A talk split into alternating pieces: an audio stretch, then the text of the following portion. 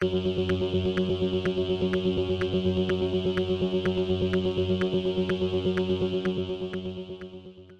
y caballeros, bienvenidos a 10 a 15, un podcast donde se habla de películas y series en un lapso de 10 a 15 minutos. Yo soy Ángel y en este episodio doble tanda voy a estar hablando de Infinity Pool y de Infiesto. Uy, qué coincidencia. Infinity está exhibiéndose en cines, mientras que Infiesto está disponible en Netflix. Así que setback, relax, que 10 a 15 acaba de comenzar.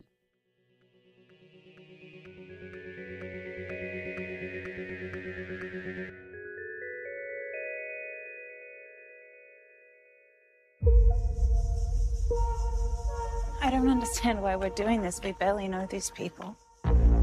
It's one day. Let's mix things up a bit. You're just happy you found your fan club. I've been waiting six years for your second book. Is it coming out soon? I'm working on it. What do you do for money then? You married rich. I actually came here looking for inspiration. Infinity Pool es una película escrita y dirigida por Brandon Cronenberg y el elenco lo compone Alexander Skarsgård, Mia Goth, Cleopatra Coleman, Thomas Kretschmann, Amanda Brugel, Jeff Ricketts, John Ralston y Caroline Bolton. Y trata sobre James y Ann Foster que están disfrutando unas vacaciones con todo incluido en una isla ficticia llamada La Tolca. Hasta que sucede un accidente que expone la subcultura perversa de resort, el cual manifiesta el turismo hedonístico, violencia y horrores surreales. Disclaimer, esta película tiene un alto contenido violento y sexual, al igual que tiene temas de violación y hay unas secuencias donde se dan unas imágenes brillantes eh, a rápida sucesión, por lo cual si eres una persona que es fotosensible, pues sugiero discreción. Pues esta es la nueva película de Brandon Cronenberg. De él había visto Possessor, que es una película que me encanta mucho y que pienso que es un masterpiece y que pienso que está entre lo mejor que vi en el 2020. Quisiera hablar de ella en A4x3 algún día. Y estaba bien pompeado. Esta película salió en Sundance y recibió una buena crítica. O sea, tuvo una buena recepción crítica. Y la vi y está bien buena. En verdad es una película que está muy buena. Este, me encantó mucho. Es un viaje de ketchup, pero los visuales que tiene y el tono bastante bizarro y absurdo en puntos resulta un tanto fascinante y divertido en partes porque para mí la diversión de esta película eh, recae en las actuaciones, porque en verdad las actuaciones de Skarsgård y Mia Goth actúan tan tan out there, tan tan random y las líneas que les dan son tan absurdas y tan tétricas y it's amazing, o sea, ver eso en pantalla, la energía que ambos emanan es tanta que para mí ese fue como que el factor que me mantuvo, you know, tan fascinado y tan hipnotizado a, a ver la pantalla. I mean, ya este punto Mia Goth es como un horror icon. Yo estoy puesto para lo próximo que ella haga, porque su desempeño actoral es excelente. Me sorprendió mucho ver a Amanda Brugel en esta película y a pesar de que su personaje no es como que tan... no tiene tanta profundidad, me pareció como que bien interesante verla, y no fuera de The Handmaid's Tale y en verdad quisiera verla en otros papeles fuera de la serie, porque en verdad es una excelente actriz también. So, fue un, para mí fue un valor añadido, digo, ver a Amanda Brugel porque yo no sabía que ella aparecía en esta película. Eh, la fotografía es excelente y la edición también da un aura bastante onírico y bastante bizarro y también tienes estos temas existenciales en esta película, eh, habla de la dualidad, este, el lado malo que un individuo puede tener. Pero lo más que me sorprendió fueron sus temas políticos que no pensaba que iba a ser tan político. Eh, habla sobre la élite, el abuso de poder, el trato que reciben los turistas este, cuando van a otro país y, más si es un país, you know, que está eh, en desarrollo.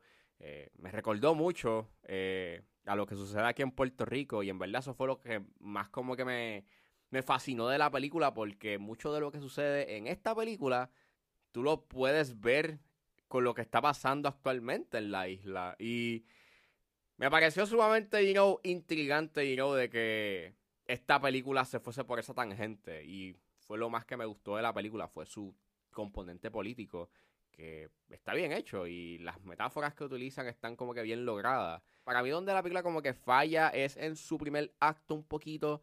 Este, pienso que su primer acto es como que se tarda un poco para arrancar y es porque tienes como que varios temas y la película como que da estas vibras medias Midsommar en un punto, pero entonces no se va por esa tangente y ese es como que mi único issue con la película, pero fuera de ello, es una película que está bien hecha, que está entre fácilmente entre lo mejor que he visto este mes y claro que va a estar en lo mejor que he visto este año y en mi colección. Y sí, recomiendo que vean Infinity Pool, porque esta película es un viaje, un viaje bien al garete.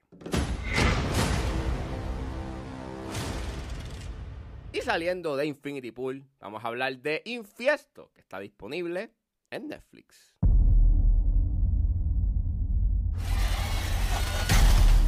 Cosa de locos, ¿a que sí? Tú no estás loco. Enfermo, sin duda. No, nosotros no estamos enfermos. Es la sociedad la que lo está. ¿O no has visto lo que está pasando allá afuera? ¿La pandemia? El fin del mundo. Infiesto es una película dirigida y escrita por Patsy Amezcua y el elenco lo compone Isaac Fernis, Iria de Río, Antonio Buil, Juan Fernández, Andrea Barrado, José Manuel Poga e Ismael Fritzchi. Y trata sobre dos detectives que son llamados a un pequeño pueblo minero en las montañas asturianas donde una mujer desaparecida es encontrada dejando a los detectives con dudas sobre qué fuerzas malignas están detrás de esto. Disclaimer, hay temas de secuestro y también hay temas implícitos de violación, por lo cual sugiero discreción. Pues esta película salió la semana pasada en Netflix, este... Y nada, me pareció bien interesante como que el título se llama Infiesto, que el título eh, hace referencia al pueblo donde mayormente transcurren los eventos de la película. Este... Y pues nada, la vi y está ahí. Es un drama detectivesco estándar. En realidad no hay nada memorable como que en esta película. Está bien actuada, don't get me wrong, este, pero narrativamente pienso que es bastante sosa. Eh, hay muchos elementos que suceden en esta película que pienso que se revelan muy tarde. O creo que hubiese sido mucho más interesante si hubiesen ya como que presentado esos elementos que te presentan más adelante durante la película como que más temprano. Eh, así le daba como que un cierto tipo de, de ambiente o tono como que eh, creepy eh, a la misma, pero no. Ese elemento creepy no sucede hasta casi el final. Este, hay unos giros que se dan que igual pienso de que no tienen como que el mismo impacto de- por la manera en cómo los filman y cómo los presentan. Fotografía sí se ve bien, pero yo no soy muy fan de el color grading de esta película. Pienso que la temperatura y no un marrón y esa estética un tanto desaturada como que no funciona para mí. Pienso que se ve eh, llega hasta un punto de ser un tanto aburrido a nivel visual. Y lo peor de todo es que esta película transcurre a principios de pandemia, cuando eh, se da el lockdown y toda la cosa. Y en verdad la manera en cómo manejan el tema del COVID es un tanto risible para mí, porque no sé cómo fueron las cosas allá en España, pero por lo menos aquí tú podías ver en, eso, en, en esos primeros días del lockdown un cierto tipo de, de- de miedo. Y no había un miedo constante y todo el mundo tenía la mascarilla y la gente no salía y toda la cosa. Y aquí, claro está, se dan unas libertades porque, pues claro, I mean, tienes aquí a estos personajes que están investigando un caso y están interactuando con gente. So, claro que no vas a tener a los actores con mascarillas todo el tiempo. Y entonces se dan esas libertades que en la vida real, pues, en ese momento no hubiesen pasado. Era bastante estricto. A mí, no sé cómo fueron las cosas allá, pero por lo menos aquí sí fue bastante estricto you know, el uso de las mascarillas y había un cierto tipo de miedo a el virus. Y, y pues era bien gracioso ver gente, you know, en, en el, en el segundo día del lockdown como que sin mascarillas, o sea, los personajes principales y interactuando you know, en un hospital. No sé, fue sumamente eh, absurdo y me dio gracia y, y no lo pude tomar en serio. Fuera de eso, no sé, I mean, es una película que funciona para pasar el rato y, y ya, no hay más nada, no es nada de memorable y al final pues funciona para eso. para traer más contenido en la plataforma. Parece el fin del mundo. A lo mejor lo es.